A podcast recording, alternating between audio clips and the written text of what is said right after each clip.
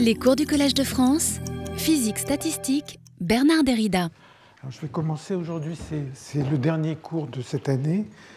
La dernière fois, j'avais commencé à vous parler de la, méthode matricielle, mais c'est un petit peu technique, et donc je vais essayer d'en parler à la fin de ce cours plutôt, et je mettrai les, détails, euh, les détails dans les notes qui existeront un jour. Et donc je vais commencer par vous parler euh, de la question de la mesure empirique. La mesure empirique, euh, c'est quelque chose qui est différent du quasi-potentiel. Donc je vous rappelle ce que c'était que le quasi-potentiel dont j'ai parlé dans les séances précédentes. On en a parlé dans deux situations, dans le cas de l'hydrodynamique fluctuante et dans le cas de de l'équation de Langevin. En fait, euh, c'est essentiellement la même chose, sauf que dans un cas, on a un, nombre, un petit nombre de variables, et dans l'autre, on a deux champs qui sont la densité et le courant.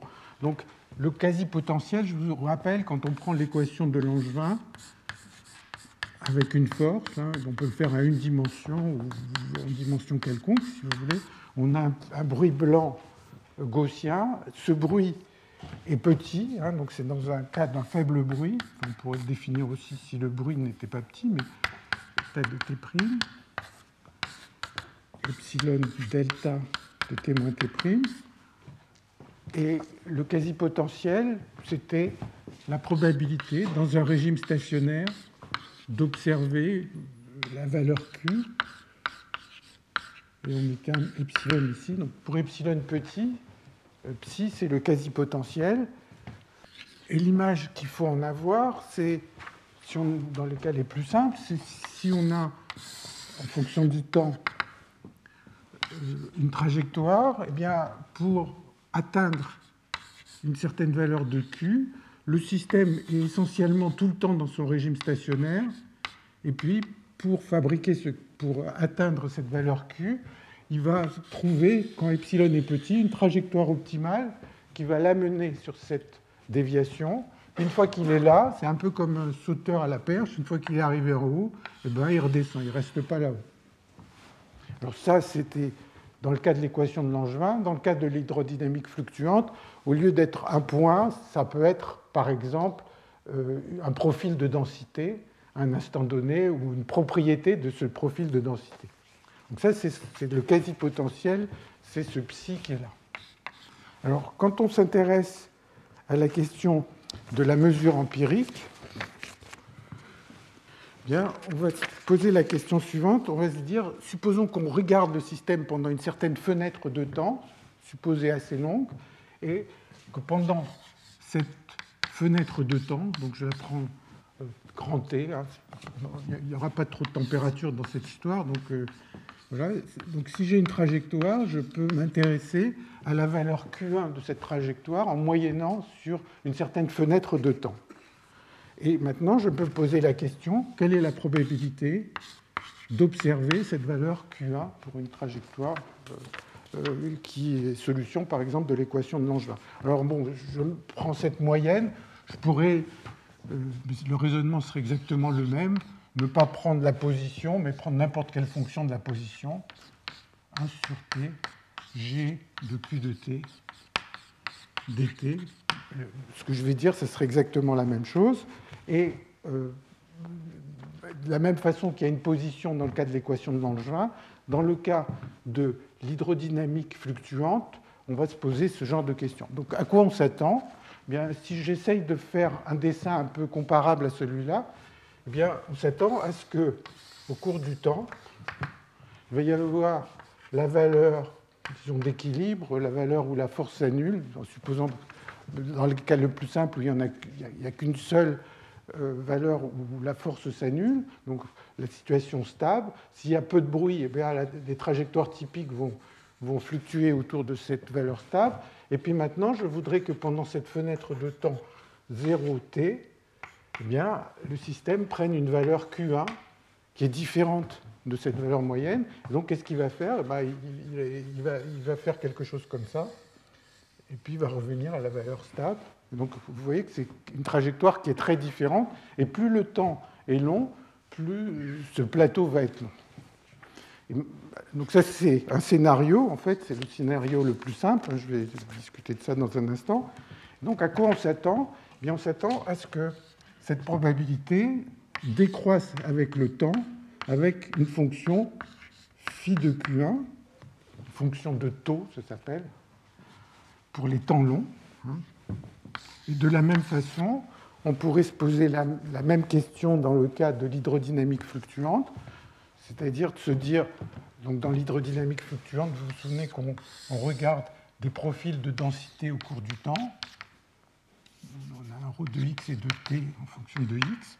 Donc on a à un instant donné, le système est euh, représenté par un certain profil de densité, et on peut se poser la question, quel est le profil moyen que j'observe pendant une certaine fenêtre de temps, ρ de x et de t dt, ou n'importe quelle fonction de ce, profil de densité. Hein.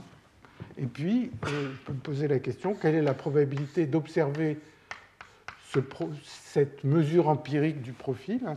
Ρ1, c'est la mesure empirique, et donc ça va décroître en e puissance moins, il va y avoir un temps, et puis parce qu'il y a le bruit, alors je vois que j'ai oublié ce bruit à l'instant, donc je vais le rajouter. Comme le bruit est faible, je m'attends à ce que cette chose soit en 1 sur epsilon, et dans le cas euh, du, profil de densité, l'équivalent d'avoir un faible bruit, c'est, comme on l'a vu, d'avoir un grand système. Donc on a L, et puis un certain taux qui va dépendre du profil ρ1 de x. Donc la question, c'est est-ce qu'on peut calculer ces choses et aussi à quoi ça peut servir. Alors, la première chose à remarquer, c'est que ce phi et ce psi, essentiellement, ils n'ont rien à voir l'un avec l'autre, comme on peut s'en rendre compte dans le type de trajectoire qui vont dominer. Dans un cas, on veut atteindre une déviation à un instant donné, et dans l'autre, on veut rester autour d'une certaine valeur pendant longtemps. Alors, bon, donc ces deux choses, euh, phi et psi, si vous voulez, n'ont rien à voir. ne sont pas reliés simplement. Mais euh, ce qu'on verra euh, un peu plus tard aujourd'hui, c'est que la connaissance de cette fonction de taux, donc ce, ce phi, va permettre de comprendre toutes les fluctuations de courant dans un système. Donc, donc c'est ce qui, euh, c'est une des raisons pour lesquelles on peut intéresser dans, dans ce phi. Et une troisième euh, propriété, c'est qu'au moins dans des cas simples, le phi il va être beaucoup plus facile à calculer que le quasi-potentiel. Alors, phi donc décrit hein, un comportement au temps long. Hein. Dans chaque cas, il y a, il y a ce signe-là. En fait, j'ai compris que les mathématiciens l'appelleraient plutôt euh, à peu près égal, a quelques jours au cours d'une discussion avec Zan. Et euh, le, ce que je voudrais euh, commencer par dire, c'est qu'il y a deux propriétés que satisfont ces, fonctions de taux, ces phi, qui sont assez faciles à comprendre. Donc deux propriétés de phi, que ce soit pour l'hydrodynamique fluctuante ou pour l'équation de. La première, c'est que phi ne dépend pas de l'état initial et de l'état final. Donc, si je reprends le dessin qui est ici, je pourrais dire, voilà, quelle est la probabilité Ici, il y a le Q étoile, je pourrais me poser le Q star, la, valeur moyenne, je pourrais me dire, voilà, je me fixe le Q initial, je me fixe l'état du système Q final, je me donne le point de départ, le point d'arrivée, et donc bien sûr la probabilité d'observer euh, une valeur Q1 va dépendre a priori de la, condition initiale et de la condition finale. Mais comme je m'intéresse au temps très très long, eh bien phi ne va pas en dépendre. Pourquoi? Parce que finalement le coût, ça va me coûter assez cher de rester à une valeur très atypique comme ça. Et donc, le coût du petit morceau de la trajectoire qui est au début et le coût du petit morceau de la trajectoire à la fin va, va être quelque chose d'ordre 1 qui est négligeable par rapport à des choses qui sont proportionnelles au temps. Donc ça ne dépend pas des conditions initiales et des conditions finales. Et la deuxième propriété, hein, donc en fait, si on, était un peu plus précis, bien la probabilité pendant le temps t d'observer Q1 étant donné la valeur initiale et la valeur finale, en fait, ça, a en général une forme de ce type A, Q initial, B de Q final, et puis E puissance moins T, phi de Q1. Phi de Q1 ne dépend ni de la condition initiale ni de la condition finale. Mais c'est simplement, hein, si vous pensez en termes de l'action, comme on l'a fait précédemment, eh bien, en faible bruit, euh, cette fonction de taux va être dominée par un chemin optimal. Il va y avoir un coût à payer au début, un coût à payer à la fin, mais ce coût sera négligeable par rapport au coût de, toute la trajectoire. La deuxième propriété, c'est que phi est une fonction convexe. c'est aussi assez facile de s'en convaincre. Imaginez une trajectoire, donc euh, j'oublie la condition, le début et la fin de la trajectoire, mais sur l'instant 0t, imaginez des trajectoires qui vont avoir la propriété suivante.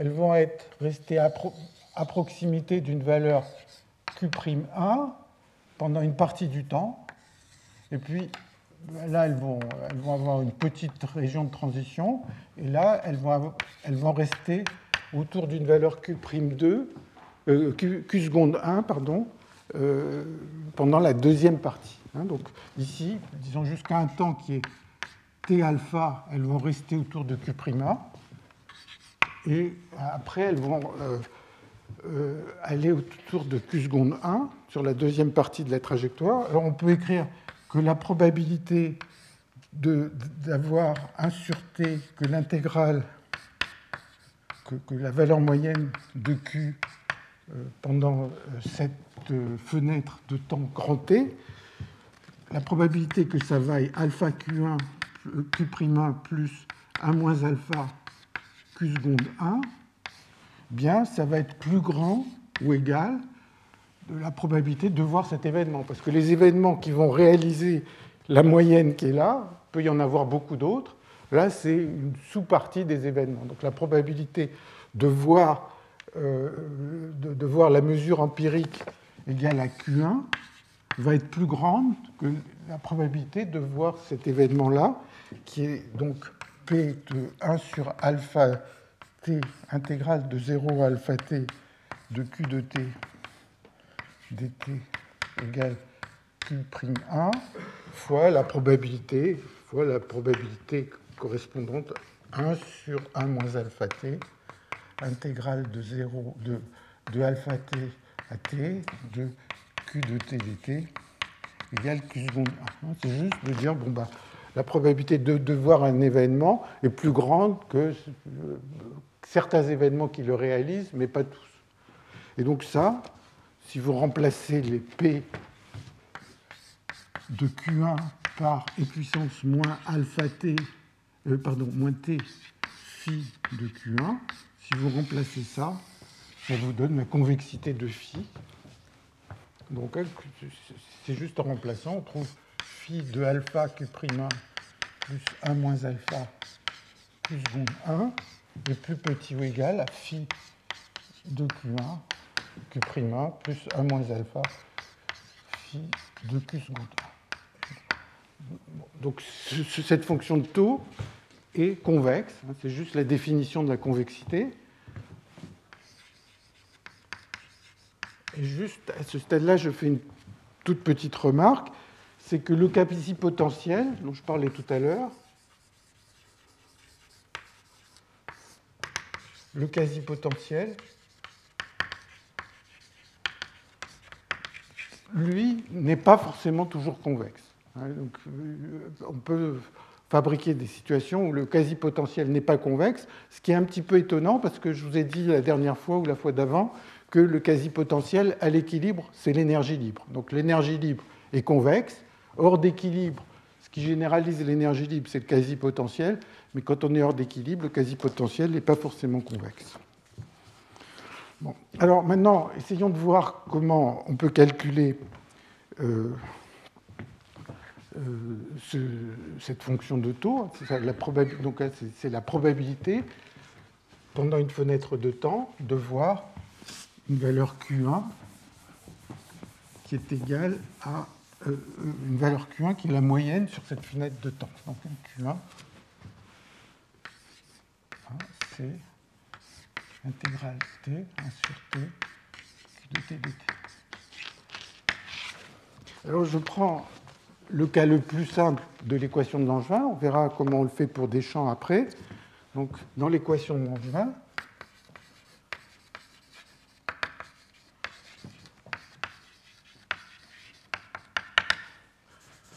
que je réécris, dq sur dt égale f de q plus état.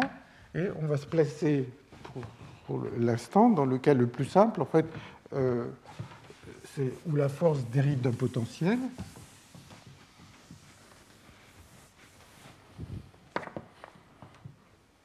Donc on va prendre f de q qui est moins du sur dq. Et voilà typiquement un potentiel auquel on peut penser. U de Q. Et donc, si le, si le bruit est très faible, le système va passer sa vie autour de ce minimum avec des toutes petites fluctuations. Et on se pose la question, quelle est la probabilité d'observer une certaine valeur Q1 pendant un certain temps? Et donc on se dit, bah, qu'est-ce que le système a envie de faire? Eh ben, S'arranger pour rester autour de cette valeur. Alors, comment ça se voit, ça? Eh Bien, Quelle est la probabilité comme, on est dans une situation de faible bruit, la probabilité d'une trajectoire, eh bien, elle est de la forme et puissance, on l'a vu, hein, une action intégrale de q point moins f de q au carré sur 2, et puis un epsilon. Et donc l'idée, c'est de se dire, on va essayer de trouver la trajectoire qui coûte le moins cher, qui va minimiser cette action, pour atteindre cette valeur Q1.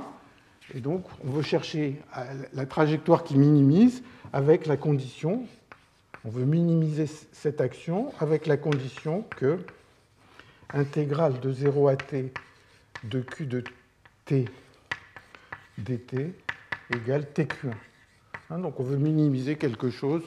Alors ça, c'est comme on l'a déjà vu, ça c'est comme un Lagrangien en, mécanique analytique. On veut minimiser avec une certaine avec une certaine euh, contrainte, et donc on va trouver la trajectoire optimale. Alors l'idée la plus simple,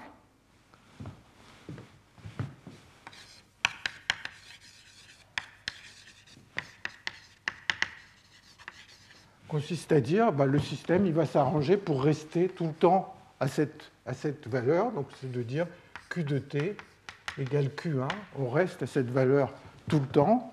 Quel est le coût de ça? Bah, si Q de t égale Q1, Q point vaut 0, et donc on va trouver que ceci va valoir e puissance moins 1 sur epsilon f carré de Q1 sur 2.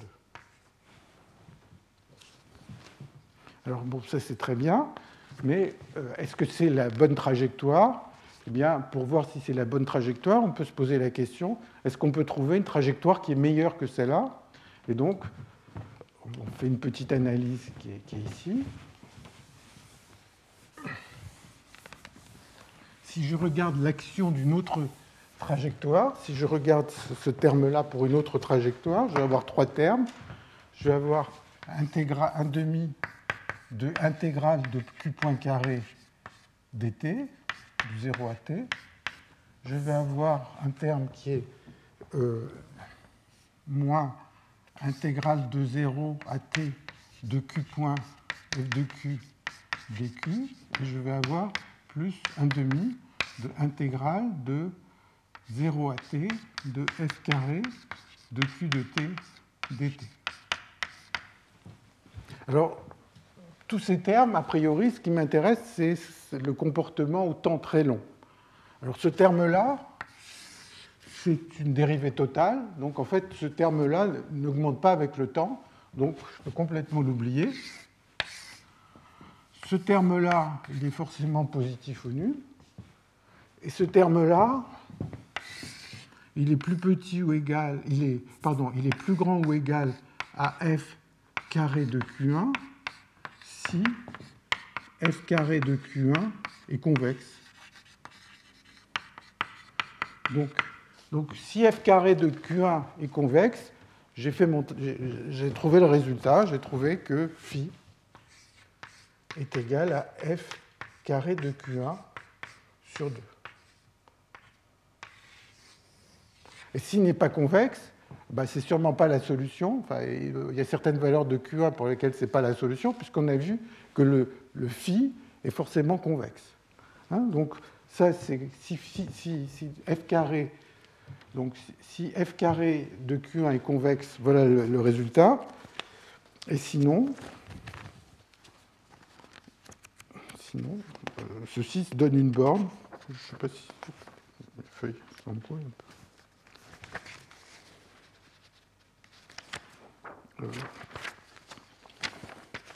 bon, sinon, sinon euh, ça va donner une, borne, mais ça, ne, sera pas euh, le vrai phi.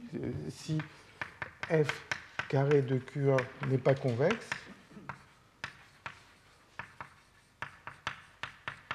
alors le phi sera plus petit que f carré de Q1, parce, que le système va s'arranger, va pas prendre comme trajectoire optimale celle qui est immobile, mais il va prendre une trajectoire qui va essayer de bouger autour pour essayer de prendre avantage des valeurs où la force est plus petite. Alors, alors un exemple où euh, la trajectoire euh, dépend du temps,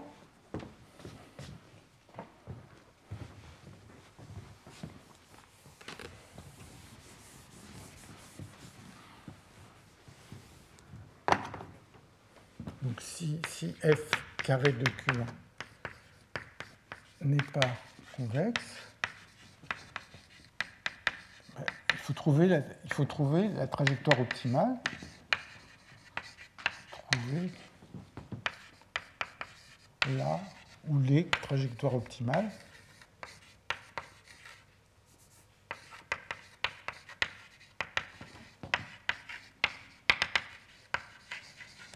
Et donc, c'est ce qui va se passer dans un cas euh, euh, simple, même quand on a un seul degré de liberté, c'est si j'ai un potentiel. F carré pas convexe, c'est facile à réaliser, on pourrait avoir des choses comme ça. Euh, parce que f, f c'est la dérivée 1 de u. Donc, bon si on fait des choses comme ça, on va avoir des f carrés qui ne sont pas convexes. Mais euh, un des exemples les plus simples, c'est d'imaginer un double potentiel, par exemple.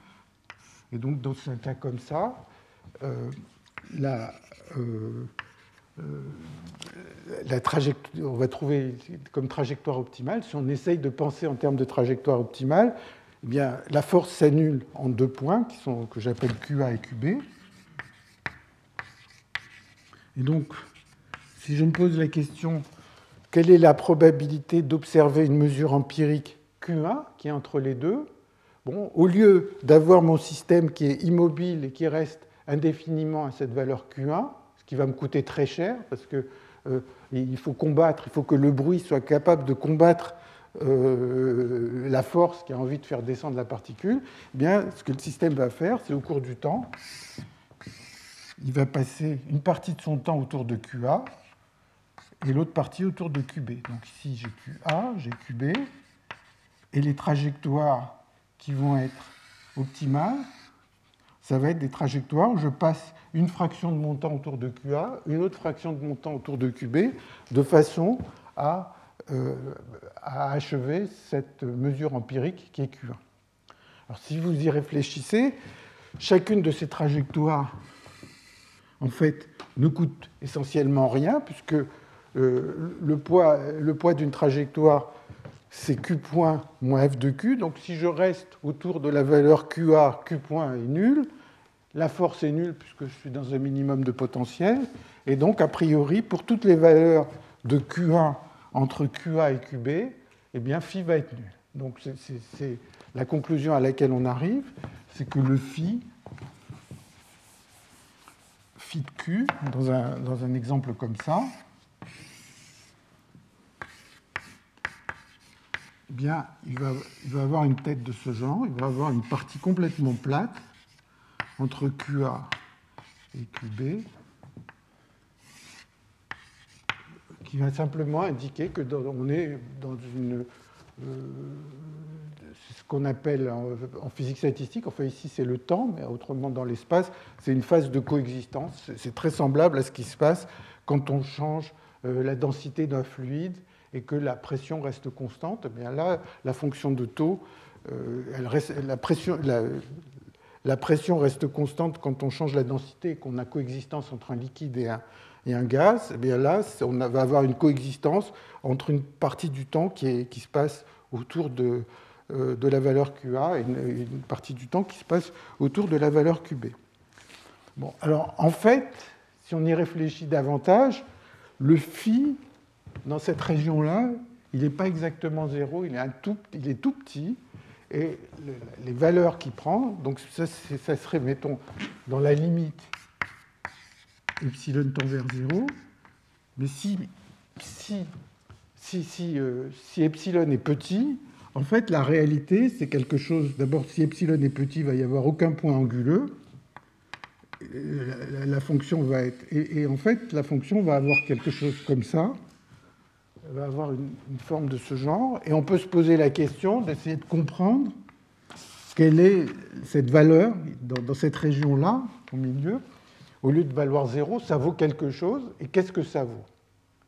Ce que ça vaut, c'est quelque... enfin, je vais en dire quelques mots c'est un calcul qui ressemble beaucoup à tous ces calculs qu'on appelle des calculs d'instant temps, ou qui sont des calculs, par exemple, quand on a un potentiel, un, potentiel avec deux puits qui va lever la dégénérescence entre les deux niveaux. Donc c'est toujours le même type de calcul, je vais en dire quelques mots.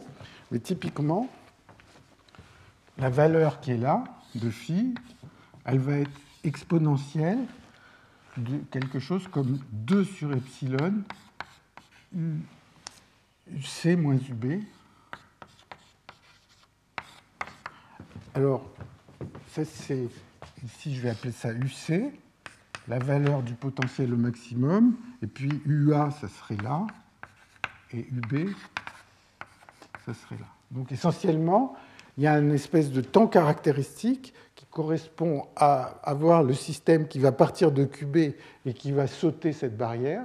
Donc ce temps, c'est toujours, enfin, quand on pense à la loi d'Arrhenius, ça va être un temps qui va être exponentiellement grand en UC moins UB. Le 2 sur epsilon, le facteur 2, vous pouvez l'oublier. En fait, le 2 sur epsilon, vous pouvez appeler ça 1 euh, sur KT, parce que le, 2 provient juste de la normalisation du bruit, donc ce n'est pas, très important. Et donc, on s'attend à ce que si on est dans l'état QB, le système, par, la dynamique, par, par l'agitation thermique, à cause du bruit, va mettre un certain temps pour sauter cette barrière. Et la loi d'Arrhenius nous dit que ce temps, il est d'ordre et puissance UC moins UB sur 2 epsilon. bon. Donc ça, ça va induire euh, cette petite valeur. Et en fait, les vraies trajectoires dans ce système qui vont dominer quand je veux imposer une valeur empirique qui est là, ça va ça va pas être celle que j'ai dessinée, mais ça va être des trajectoires qui vont passer de temps en temps de, de QA à QB et la raison pour laquelle les trajectoires typiques vont faire beaucoup de transitions comme ça, eh bien, c'est la même que le fait qu'il n'y a pas de transition de phase dans le modèle d'Ising à une dimension. C'est-à-dire, pour des raisons d'entropie, il va y avoir beaucoup.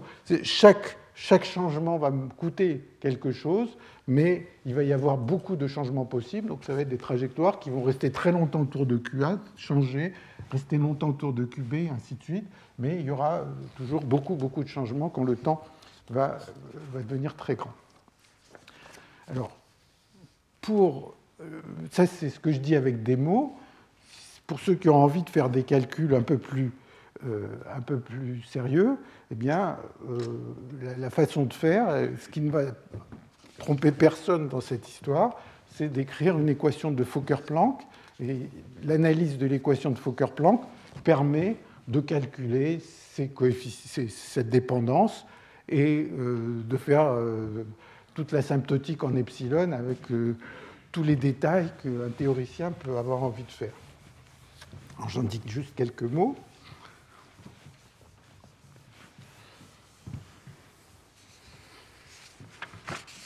J'appelle ça l'équation de, l'équation de Fokker-Planck déformée.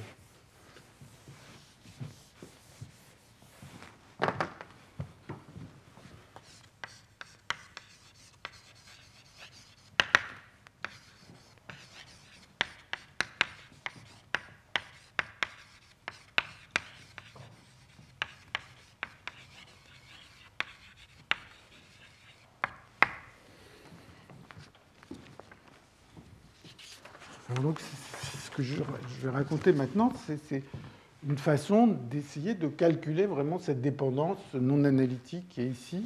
Et donc, c'est ce tout petit effet. Et donc, je, repars de l'équation de Langevin, dq sur dt égale f de q plus un bruit. Et ce qui m'intéresse pour la mesure empirique, c'est de regarder l'intégrale de la position pendant le temps t. On pourrait prendre l'intégrale d'une autre fonction que la position, ça ne changerait rien à la discussion. Donc je dis, voilà, j'ai observé le système jusqu'à l'instant t, et voilà euh, la moyenne de la position que j'ai observée pour cette trajectoire. Donc ces deux quantités, Q, qui est solution de l'équation de Langevin, et le grand Q, sont toutes les deux des variables euh, euh, aléatoires qui fluctue. Et donc, la quantité euh, à laquelle on peut s'intéresser, c'est euh, d'écrire une équation de Fokker-Planck pour la probabilité, à l'instant t, d'observer une certaine valeur grand Q et d'observer une certaine valeur petit q. alors c'est la même façon d'écrire les équations de Fokker-Planck qu'on a déjà vues à certaines occasions. Donc je l'écris directement. Ça va être d sur dt de ce p égale donc, euh, moins Q dp sur d grand Q, moins d sur dq de f de q p de q. Bon, p, hein, p il dépend de q et de, des deux, du temps de q et de, et de grand Q, plus epsilon sur 2 d de p sur euh, dq2. Hein, c'est toujours le, même type de raisonnement, donc c'est peut-être pas, la peine que je répète encore une fois comment on arrive à cette équation de Fokker-Planck. Je l'avais fait dans le cas où il n'y avait pas le grand Q, mais ça, généralise sans difficulté.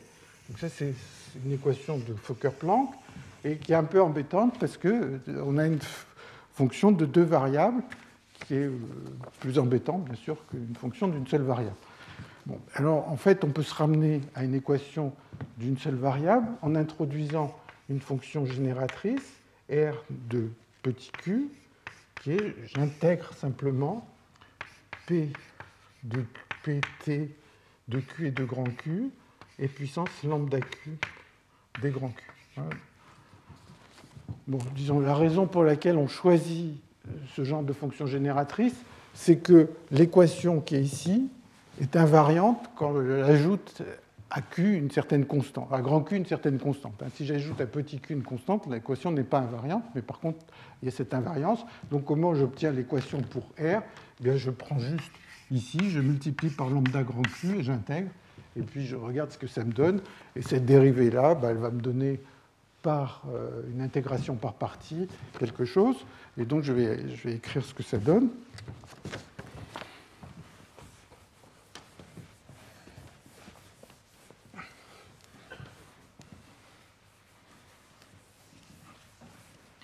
Donc l'équation pour grand R, c'est dr sur dt égale lambda q grand R de q euh, moins d sur dq euh, f de q r de q plus epsilon sur 2 d2r sur dq2. Et maintenant, si, le temps est très très long, on s'attend à ce que et puissance lambda q, la valeur moyenne, va augmenter en e puissance un certain mu de lambda fois t. Hein, donc, e puissance lambda q va être en e puissance mu de lambda fois t. Et puis, euh, éventuellement, puisqu'il y a une dépendance en petit q, il y aura un r de q devant. Donc, pour les temps très longs, on s'attend à ce que ceci, euh, à ce type de comportement, si on le remplace là-bas, eh bien, on trouve mu de lambda fois R de Q égale lambda Q R de Q moins D sur DQ F de Q R de Q plus epsilon sur 2 D2 R sur DQ. Donc tout ça, c'est de l'algèbre et juste un peu d'écriture. Et donc vous voyez que à quoi on a affaire On a quelque chose qui ressemble énormément à une équation de Schrödinger. Et ici, il y aurait son énergie. Donc j'ai un lambda qui apparaît dans cette équation de Schrödinger, et il y a une énergie. Euh, le mu de lambda va jouer un rôle d'énergie. Donc toutes les méthodes comme WKB, instanton, etc., que l'on sait utiliser dans le cadre de l'équation de Schrödinger peuvent être utilisées ici alors je vais juste en dire un mot parce que finalement ça m'a un peu forcé de regarder ce genre de choses. En fait, euh, je vais réécrire cette équation sous une forme euh, un tout petit peu différente.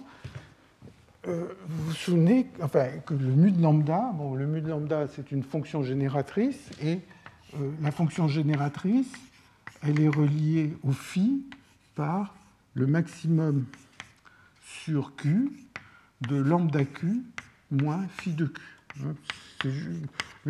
ça, ça provient du fait que e puissance lambda q, c'est l'intégrale de la probabilité de q fois, euh, fois euh, e puissance euh, lambda grand. Bon, enfin, des grands q, des petits q, ça ne change rien. Et donc, bon, là est une transformée de Legendre de l'autre. La probabilité d'observer euh, le phi de Q1, enfin je l'ai appelé Q1 tout à l'heure, Q1, euh, euh, c'est transformé de Legendre. Donc on peut l'écrire sous cette forme, et je préfère l'écrire sous la forme en termes des, des phi de Q1. J'ai écrit sous une forme un peu différente, mais c'est exactement le même problème. Donc si j'écris de manière un petit peu différente, ça donne la chose suivante phi' de Q1, Q1 moins phi de Q1. J'ai écrit volontairement comme ça, moins Q phi' de Q1 fois R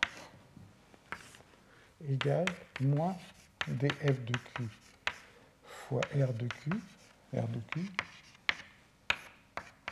sur dq plus epsilon sur 2 d2r sur dq.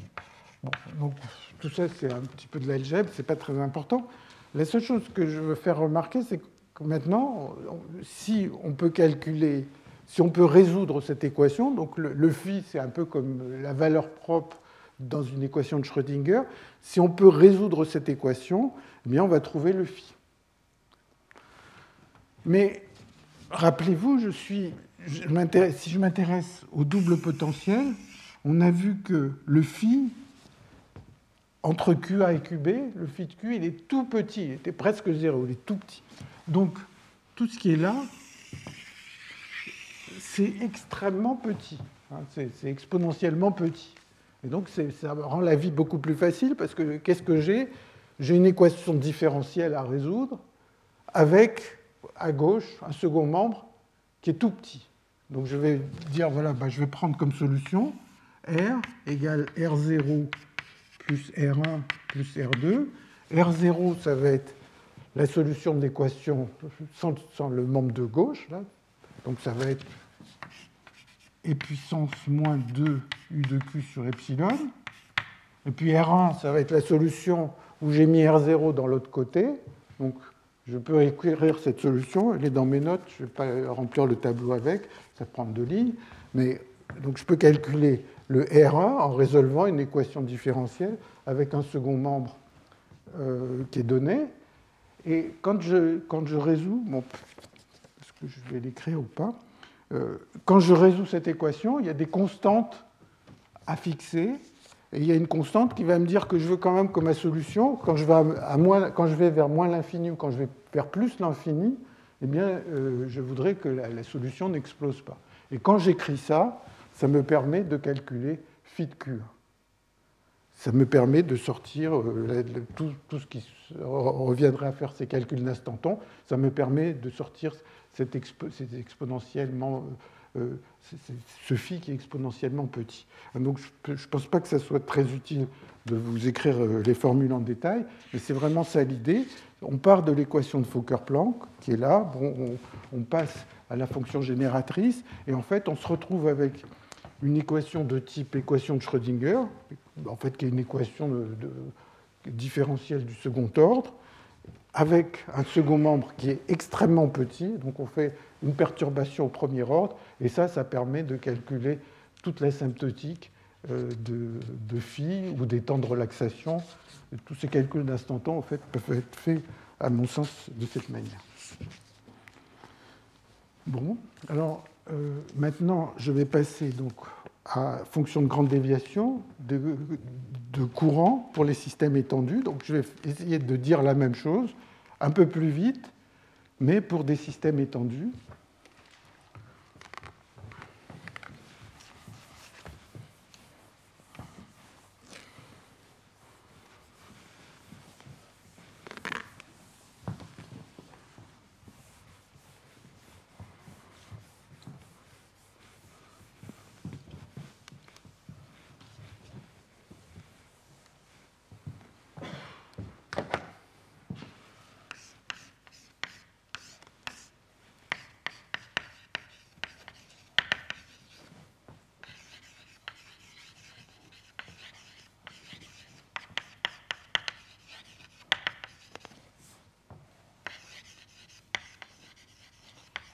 De grande déviation du courant pour les systèmes étendus.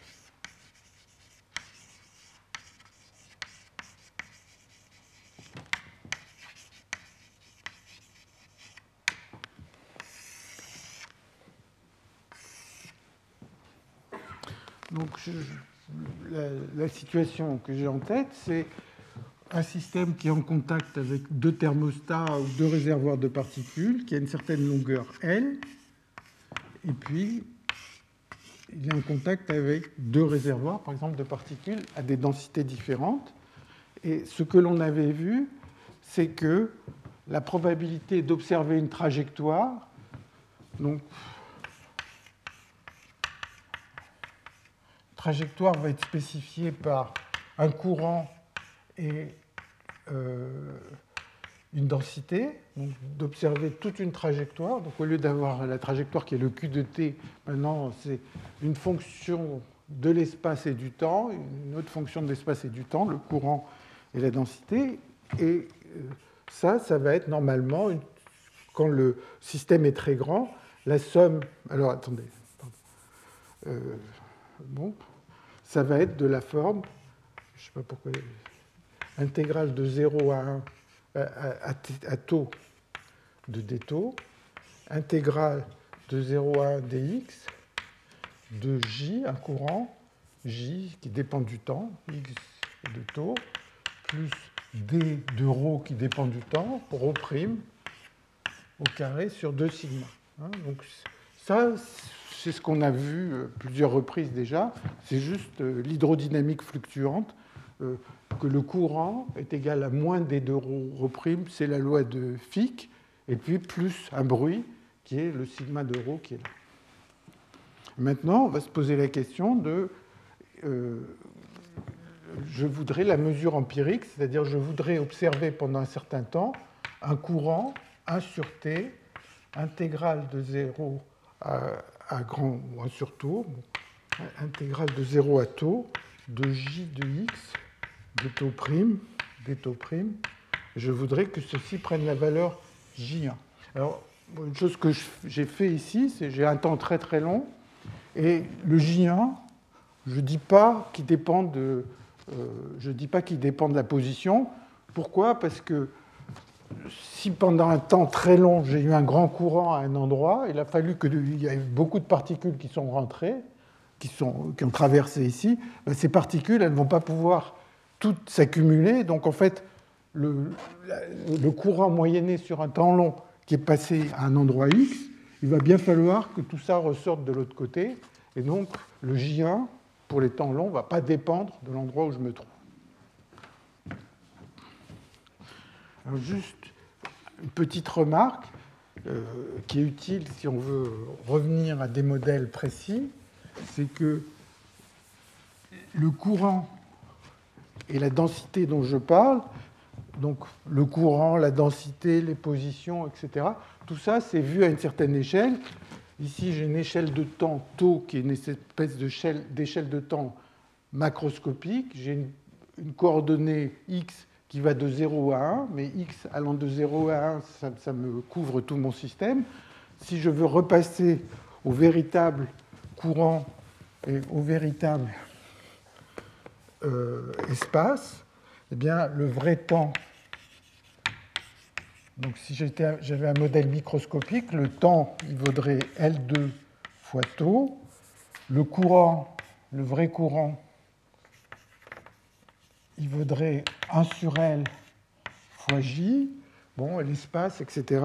Et donc, la probabilité, si la probabilité d'observer J1, donc ça c'est euh, le courant rescalé, hein, le, petit j c'est rescalé, si ça c'est de la forme E puissance moins L fois tau phi de J1, juste en faisant ces changements de variables, on va se dire que la probabilité d'observer un courant J1, donc ça c'est rescalé, et ça c'est le vrai courant.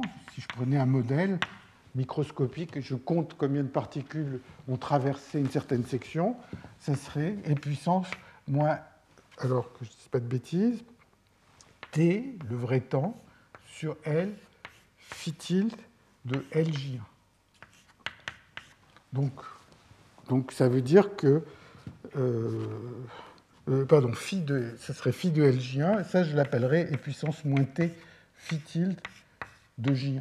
Donc, donc la fonction de taux à l'échelle macroscopique est reliée à la fonction de taux à l'échelle microscopique par ces formules. Hein. C'est juste ces changements de variables entre euh, qu'on avait déjà vus dans le passé. Alors, normalement, on a tout sur la table. Là, on, a la probabilité d'une trajectoire. On va imaginer un temps très long. Ça, c'est le poids d'une trajectoire. Comme il y a L qui est très grand, on va se dire il va y avoir des trajectoires qui vont rendre euh, cette probabilité maximum. Donc, il faudrait minimiser cette action. Quelles sont les trajectoires qui minimisent cette action? Et si, euh, si j'ai la trajectoire qui minimise l'action, eh bien, je vais avoir que le phi de, Q, de Q1 ou de J1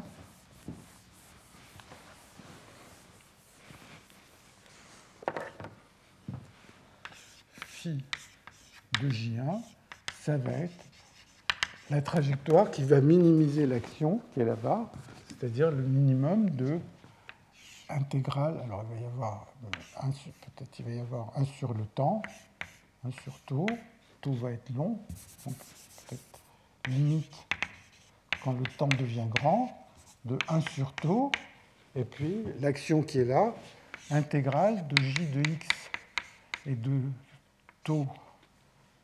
plus d de rho, rho prime, bon, tout ça dépend du temps, au carré sur 2 sigma de rho, de 0 à 1 dx, et de 0 à tau Hein, donc on cherche simplement à minimiser l'action.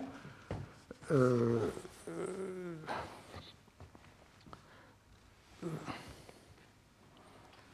voilà. Bon. Alors, une chose qui, se voit euh, facilement. Donc on va chercher. Euh, donc hein, il faut minimiser. Hein, il faut minimiser ceci. Minimiser. L'histoire, la, trajectoire J de x et de taux qui va minimiser ça va me donner l'action, toujours dans l'idée qu'il y a un chemin qui domine, qui domine tout. Alors, il y a une propriété qu'on a facilement, ça va être, euh, ça va être euh, la relation de Galavotti-Cohen ou le théorème de fluctuation. Donc ça, ça va être très facile. Alors je, vais, je vais, essayer de l'écrire. Ça revient simplement à euh, développer le carré qui est là. Donc si je... alors, attendez, je veux, minimiser ça, je, je, vais trop vite. Intégrale de 0 à taux de j de x et de taux d taux est égal à taux j. Hein. donc je veux avoir une certaine mesure empirique. Donc il faut que je cherche le chemin qui va minimiser ça en euh, me donnant un certain courant moyen pendant cette fenêtre de temps qui est J1. Alors, une chose qui est très facile, hein, je le dis avec les mots et peut-être vous pouvez faire le calcul, c'est que si je développe le carré ici, il va y avoir un terme en j carré, il va y avoir un terme en j de x et de taux.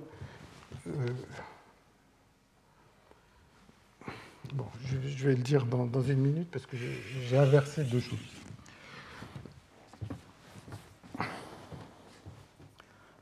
Euh, donc, ce que, je vais dire, c'est que la, première chose, c'est que quel est euh, le chemin optimale auquel on peut penser, quelle est l'idée la plus simple qu'on peut avoir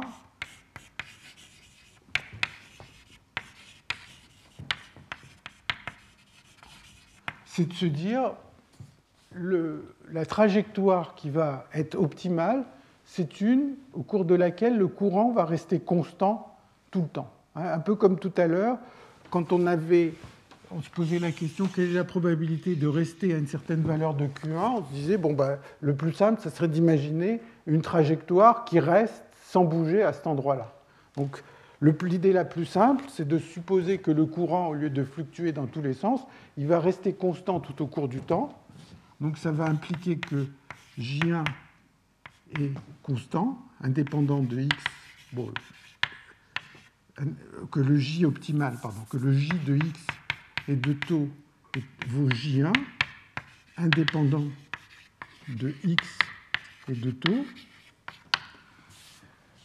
Et si le courant est constant, eh bien, le profil ne change pas, puisque vous vous souvenez que d sur dt est égal à moins dj sur dx.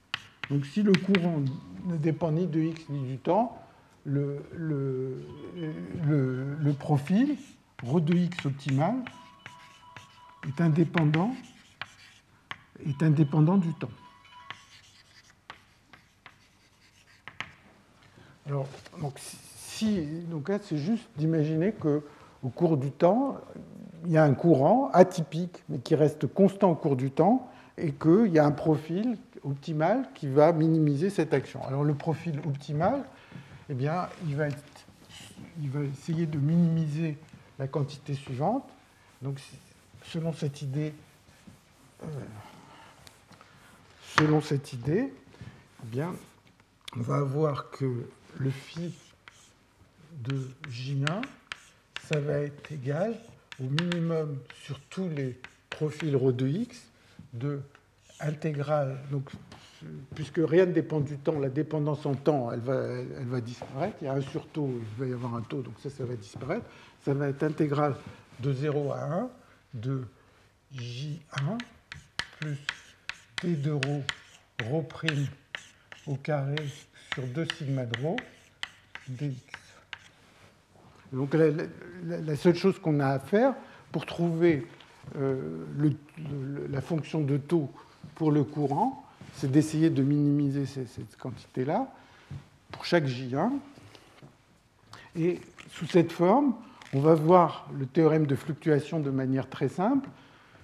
Qu'est-ce qu'il faut minimiser? Je développe le carré. Donc ceci, c'est égal à J, ça va être le minimum sur ρ de x J1 carré, intégrale de 0 à 1 dx sur sigma de rho de x, plus, il y a le terme croisé, 2j, alors il n'y a pas de 2, j intégrale d de rho, rho prime sur sigma de rho, euh, sigma de rho dx, et puis le dernier terme,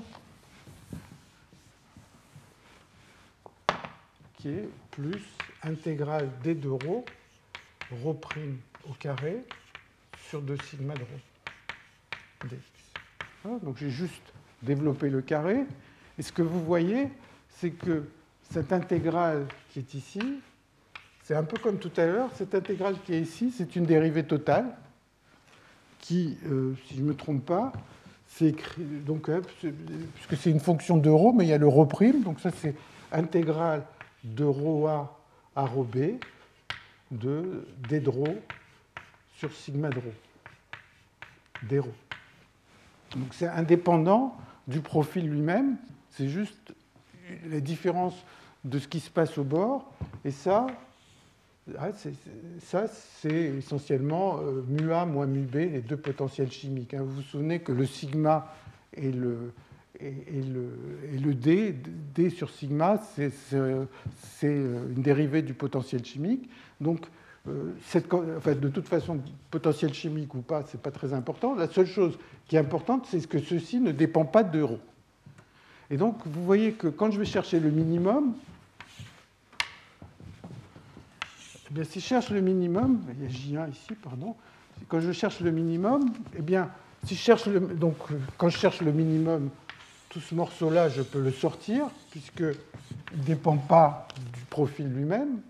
Et donc, quand je vais chercher le minimum, eh bien, si je le cherche pour J1 ou pour moins J1, ce sera exactement le même profil qui va minimiser, hein, puisque ça n'apparaît que J1 au carré ici. Donc, le, le profil ρ de x optimal, c'est le même pour J1 et moins J1 que le seul, terme qui diffère est celui-là, et celui-là ne dépend pas du profil. Et donc, ça vous implique la, formule suivante, que phi de J1 est égal à phi de moins J1 plus deux fois ce terme, c'est-à-dire plus 2J1 et l'intégrale de 0 à 1 d de rho sur 2 sigma de rho, euh, d rho. Et donc ça, c'est ce qu'on avait vu l'année dernière dans le théorème de fluctuation, c'est la relation de Galavotti-Cohen, c'est que la fonction de grande déviation du courant est égale avec J ou avec moins J, c'est la même, à un terme qui est juste linéaire en J donc ça, c'est visible. Alors en fait, euh, normalement, mais dans mes notes, je ne l'ai pas fait. Et normalement, ça se voit même quand on prend des profils dépendants du temps et tout ça, c'est plus général que, que, cette idée simple le courant est indépendant de la position. Donc l'image qui en ressort est la chose suivante. c'est que j'ai mon système en contact avec mes deux thermostats.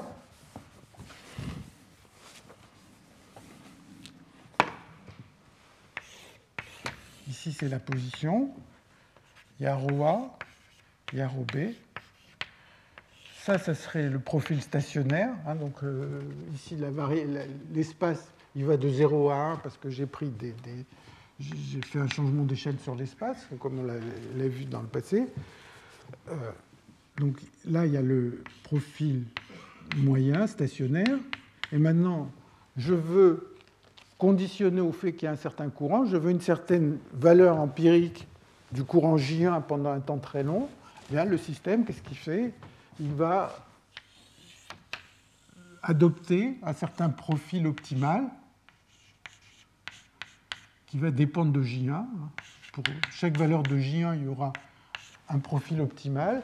Et le système, c'est ce qu'on va observer dans le système quand je conditionne au fait d'avoir une valeur de J1. C'est-à-dire que si je regardais mon système pendant très très longtemps, de temps en temps je vois des fenêtres où pendant assez longtemps dans une fenêtre de temps, la mesure empirique vaut J1, eh bien, si je regarde pendant dans cette fenêtre, le courant typique que je verrai pour ces événements, ce sera celui-là. Alors, on peut calculer le profil optimal, et ça, le profil optimal, il revient à minimiser cette, cette quantité-là.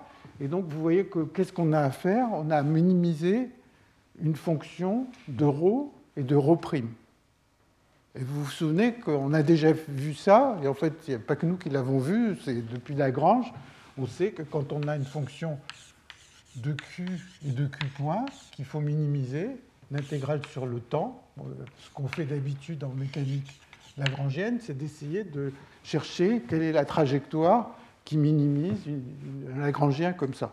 Alors ici, ben, ce n'est pas Q et Q point, c'est intégrale de 0 à 1 d'une fonction, appelons-la L aussi, de ρ de x et de ρ' de x, dx. Hein, puisque ici, c'est une fonction de ρ et une fonction de, de ρ'. Et donc, euh, on peut faire ce qu'on a fait euh, précédemment, c'est-à-dire on va trouver l'équation que vérifie ce ρ. Il va y avoir, comme on l'avait vu, euh, comme c'est connu depuis peut-être deux siècles, qu'il y a une quantité qui, correspond à l'hamiltonien qui va être conservée. Donc ça permet de trouver explicitement le profil optimal qui va euh, donner le phi de J. Alors, quand on fait ça, ben, on trouve, euh, enfin, comme je vous l'ai dit, il y, a, une constante de, euh, il y a une constante du mouvement, hein, comme toujours dans la mécanique lagrangienne, il y a un Hamiltonien, il y a une énergie qui est conservée, hein, qui, est, simplement euh, euh, Q point dl sur dq point moins L dqq point. Hein. donc si vous cherchez la trajectoire optimale, bah, c'est un calcul hein, que, j'ai déjà fait une fois, enfin qui est dans les notes si vous voulez, qui, montre que cette quantité est conservé, ne dépend pas du temps ici, ne dépendrait pas de x là, donc il y a une, constante du mouvement qui apparaît. Quand vous euh, introduisez cette constante du mouvement, eh bien, vous arrivez à calculer le phi. Donc je, je, vous donne simplement le résultat. Vous trouvez que phi de J1 est égal à J1 intégrale de ρ A à ρ B de d de ρ sur sigma de ρ et puis il y a 1 moins 1 plus k sigma de rho divisé par racine de 1 plus 2k sigma de rho. Et J1 est égal à intégrale de rho b à rho a de d de rho sur racine de 1 plus 2k sigma de rho.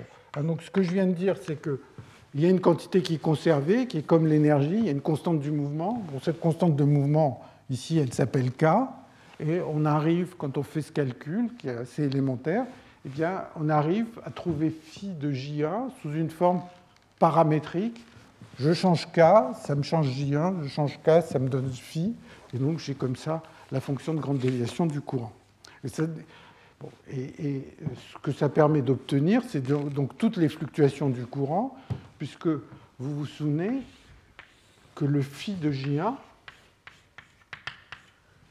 fonction de J1, ça va être quelque chose, c'est une fonction de grande déviation du courant. Il va y avoir le courant moyen pour lequel phi est 0. Bon, c'est ce qu'on observe de manière typique. Et puis, si j'ai phi de J1, je peux développer autour du minimum. Et le développement autour du minimum me donne tous les cumulants du courant. Alors, ça, en fait, c'est ce que nous avions. Euh, c'est ce genre de résultat qu'on avait obtenu avec Thierry Bodino en 2004. Et euh, un peu après, euh, il y a un article, donc en 2005, un article de cette équipe italienne, Bertini, Gabrielli, De Solé, Jonel Assigno et Landine, qui ont dit Ah, mais ce que vous avez trouvé n'est pas forcément convexe. Et donc, tout à l'heure, on a dit, le phi, il faut absolument qu'il soit convexe. Et donc, ils ont donner des conditions sur les propriétés du système. Rappelez-vous, il y a deux quantités dans, le système, euh, dans ces systèmes diffusifs qui sont importantes, c'est ce D et ce sigma, et ils ont montré que, que cette solution est, valable si d de rho, sigma seconde de est plus petit ou égal à d' de rho, sigma prime de rho. Par exemple, pour le modèle d'exclusion, donc ça c'est euh, condition de validité.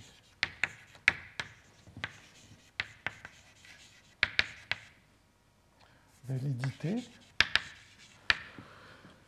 Et donc, pour l'exclusion symétrique, on a vu D vaut 1 et sigma vaut 2 ρ à moins ρ.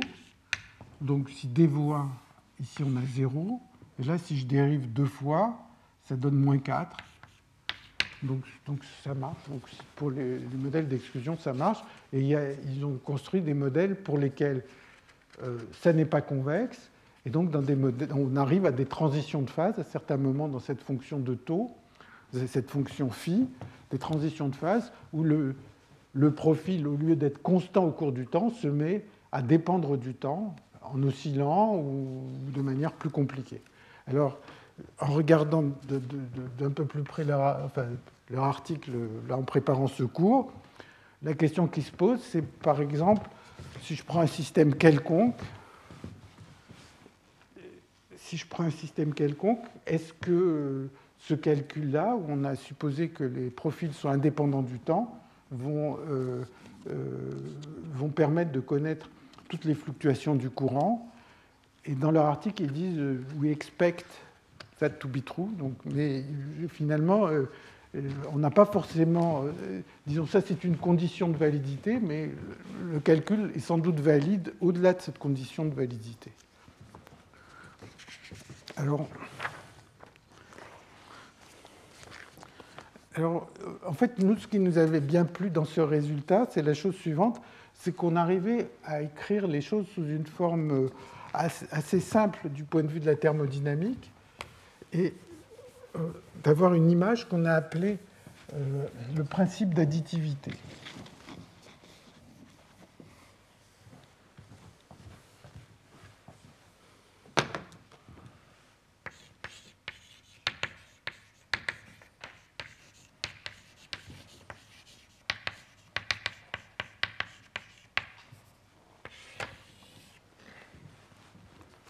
Alors l'idée, la chose suivante, c'est de dire, euh, imaginez que j'ai un système en contact avec deux thermostats ou deux réservoirs, et la question que je me pose, c'est quelle est la probabilité d'observer donc une mesure empirique, c'est-à-dire quelle est la probabilité pour un système qui a une taille L d'observer un courant J1 pendant un temps T très long, hein. c'est cette mesure empirique, étant donné ρA et ρB. Donc je me donne les densités au bord, quelle est la probabilité d'observer ce courant Et ça, pour les temps longs, il y a une fonction de taux qui va donc dépendre de L, du courant, de ρA et de ρB.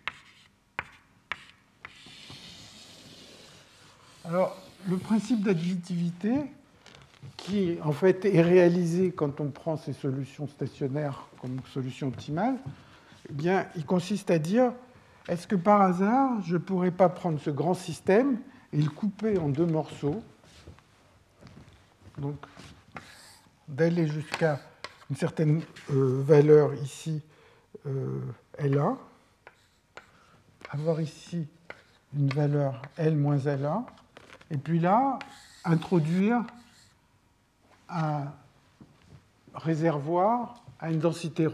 Donc j'imagine, je veux comparer ce qui se passe pour mon système complet avec un système où j'aurai deux morceaux, et puis j'aurais coupé en deux, et j'aurai deux morceaux en mettant au milieu un réservoir à une densité ρ. alors ça semble assez... Euh, alors si on peut faire ça, eh bien, ça voudrait dire que la probabilité de ceci, ça serait alors la probabilité de d'avoir un courant pour un système plus petit de taille L1 euh, avec des réservoirs ρA et ρ, et puis le courant dans l'autre morceau, Q sur T égale J1. Tout le courant qui est ressorti d'un côté rentre de l'autre. Donc c'est le même courant J1 avec ρ et ρB. maintenant, euh, là-dedans, on se dit comment choisir le potentiel, la densité qu'on va avoir euh, dans le réservoir euh, fictif qu'on a rajouté, et on se dit c'est celui qui va rendre cette probabilité la plus grande possible. Donc on, va prendre le max de roue. Alors si vous y réfléchissez, en fait, la solution dont je viens de parler, qui consiste à essayer de chercher le meilleur ρ de x, en fait, on cherche le meilleur ρ de x sur le système complet, mais on pourrait très bien dire on cherche le meilleur ρ de x sur la première partie, le meilleur ρ de x sur la deuxième partie, et après, en s'étant fixé la condition ρ à cette position, et après on cherche le meilleur ρ à cette position. Et donc, en fait, euh, la solution qui est là-bas, elle satisfait exactement cette condition-là. Si vous prenez cette condition, bah, ça veut dire que la fonction de taux, vous mettez là-dedans, vous dites le temps est très long, donc quand ça va être le temps est très long, eh bien, on va maximiser sur le temps, et ça donne que le phi L de J1 ρA ρB doit être égal au minimum, hein, puisque à cause du signe moins, de phi L1 de J1 rho A rho plus phi de L moins L1 euh, J1 rho rho B. Et donc il y a le minimum sur le rho intermédiaire. Et vous voyez que d'une certaine manière, ces, ces fonctions de taux, ces, ces fonctions de grande déviation, c'est un peu comme quand on ajoute des énergies libres en physique habituelle. On a deux systèmes, on les met ensemble, on ajoute leurs énergies libres. Et eh bien là, d'une certaine manière, la fonction de grande déviation du courant, elle s'ajoute. Bon, il faut prendre un minimum sur ce qu'on met au contact, et puis euh, ça, donne, euh, ça donne ce résultat.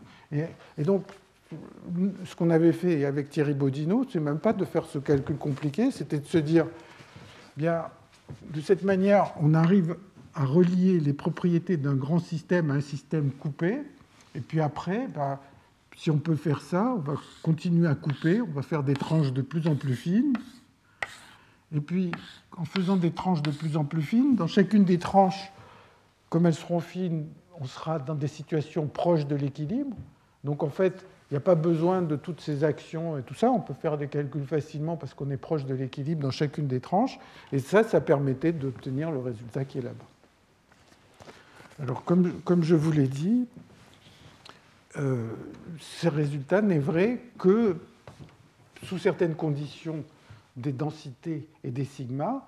Et en dehors, quand ces conditions ne sont pas satisfaites, eh bien, le, profil et, et, le courant optimal peuvent dépendre du temps. Et en fait, il y a des exemples qui ont été euh, produits où, euh, quand on essaye de minimiser l'action, donc ici j'ai une action qui est de la forme comme ça, exponentielle moins L euh, intégrale de 0 à taux d taux intégrale de 0 à 1 dx de j plus d2 rho euh, au carré sur 2 sigma. Et, donc on veut essayer de chercher le maximum de ça, ou minimiser cette action avec la contrainte que intégrale de j de x et de taux d taux égale j1. j1 fois taux. Bien, euh, il y a un certain nombre d'exemples, justement, où, où, il y a une transition de phase, c'est-à-dire que le J optimal se met à dépendre du temps. En particulier, bon, avec Thierry, on avait, on avait trouvé un cas sur un cercle où, euh, pour certaines valeurs de, J1, eh bien, le, profil, au lieu d'être plat, hein, sur le cercle, les profils les plus simples sont des profils plats, il, commençait à, apparaître un profil qui, avait, qui était modulé et qui, bougeait au cours du temps. Et c'était celui qui réalisait euh, euh, l'optimal, qui, qui rendait cette action optimale. Alors, je pensais avoir un peu de temps de parler de la méthode matricielle, donc je ne vais pas le faire et je vais juste essayer de conclure un peu euh, sur, euh, sur euh, ce que j'ai essayé d'aborder dans ce cours et pour vous donner un peu une idée de ce qu'on sait faire et ce qui resterait à faire et qui, à mon avis, sont des questions intéressantes. Donc, ce que j'ai essayé de vous montrer, c'est les choses suivantes. Donc, si vous voulez, c'est une conclusion.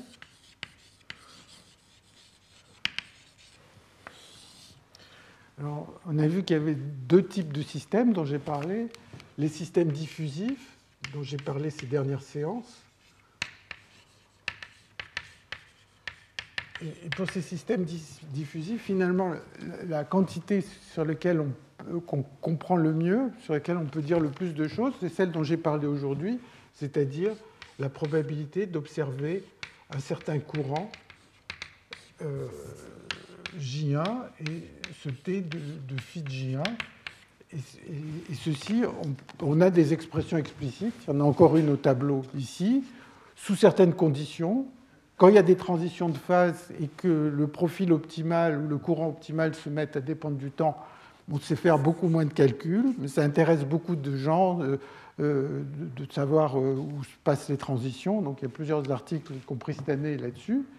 Mais en fait, on peut aller assez loin pour trouver le quasi-potentiel, donc le quasi-potentiel, c'est d'observer à un instant donné un certain profil, alors, eh bien, on a quelques modèles solubles, comme le modèle d'exclusion ou le modèle KMP, enfin il y a quelques modèles pour lesquels on sait calculer ce quasi-potentiel, mais qui est une généralisation de l'énergie libre, mais en fait, on n'a pas, on n'a pas de calcul qu'on sache faire, mais en fait, on a vu qu'on pouvait écrire, calculer la partie à longue portée des corrélations, etc., que ce f était non local.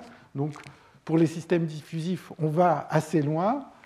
Il reste beaucoup de choses que normalement la théorie macroscopique des fluctuations, donc qui est basée sur, euh, sur cette action, hein, essentiellement tous ces calculs sur ces systèmes diffusifs à grande échelle euh, repartent ont comme point de départ cette, action. Et par exemple, je vais vous donner un exemple de, cas où on a des résultats qui ont été obtenus par ansatz de B, donc euh, de manière assez différente, et qu'on n'est pas capable de retrouver pour l'instant par ces méthodes. Et c'est un, un système donc, qui est un régime non stationnaire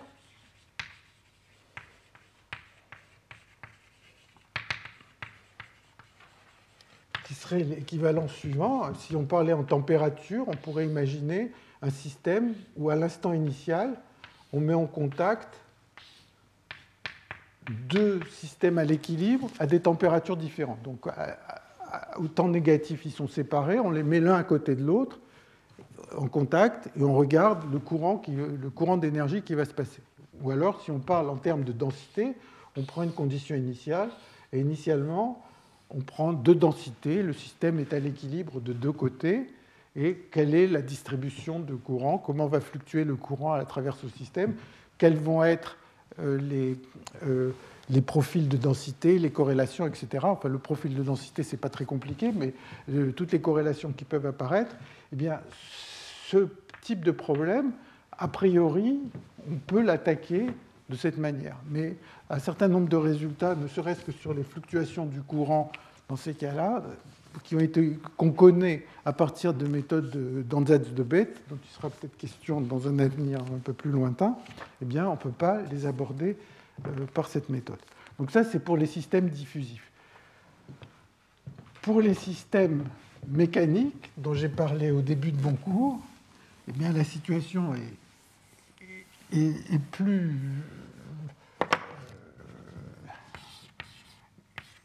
plus incertaine, enfin, moins avancée, disons. Et donc, la, question déjà que les gens essayent de comprendre, c'est la loi de Fourier anormale, dont j'ai parlé au début de ce cours.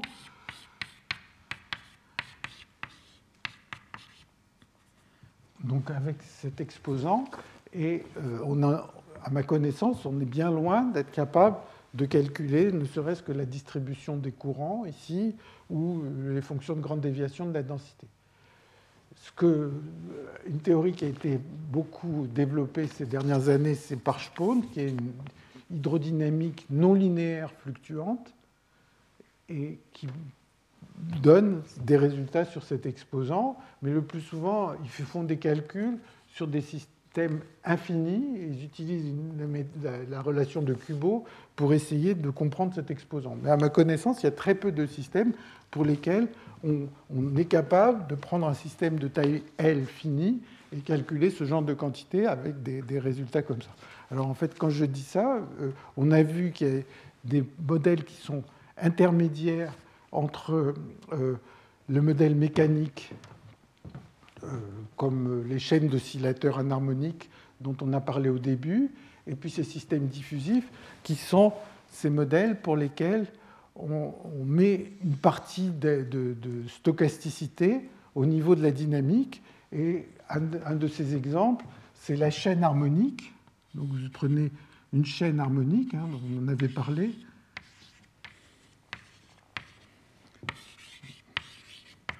Donc vous savez, euh, on a vu que la chaîne harmonique a la propriété euh, de, ne pas vérifier la loi de Fourier. En fait, le transport est balistique quand on met deux, thermostats, en mettant par exemple euh, des, forces de Langevin à gauche et à, droite. Donc là, il y a un transport balistique et il y a un modèle qui a été pas mal étudié ces derniers temps, qui consiste à regarder cette chaîne harmonique et à rajouter un aspect stochastique. De temps en temps, avec un certain taux, on prend deux euh, particules voisines et on échange leurs impulsions. Donc ça conserve l'impulsion localement, et donc, on laisse la chaîne harmonique évoluer. De temps en temps, on, échange cette impulsion. Alors, ça, c'est euh, un modèle qui était. Euh, enfin, je ne sais pas exactement qui l'a introduit, mais je pense. Enfin, parmi les gens qui ont le plus travaillé dessus, il y a Ola Bernardin, par exemple.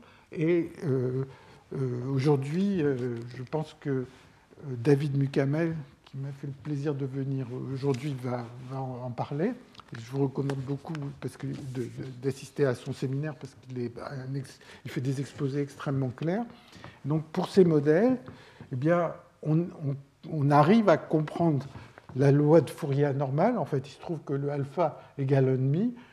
Euh, euh, mais même pour ces modèles, à ma connaissance, on n'est pas encore capable d'arriver à calculer soit le quasi-potentiel, soit la fonction de taux qui est là. Donc c'est un sujet, à mon avis, où il y a pas mal de choses à faire. Donc j'espère qu'il y aura des progrès. Et peut-être que d'ici quelques années, j'en reparlerai si les progrès me paraissent euh, justifier un nouveau cours là-dessus. Donc je vous remercie. Retrouvez tous les contenus du Collège de France sur www.colège-2-france.fr.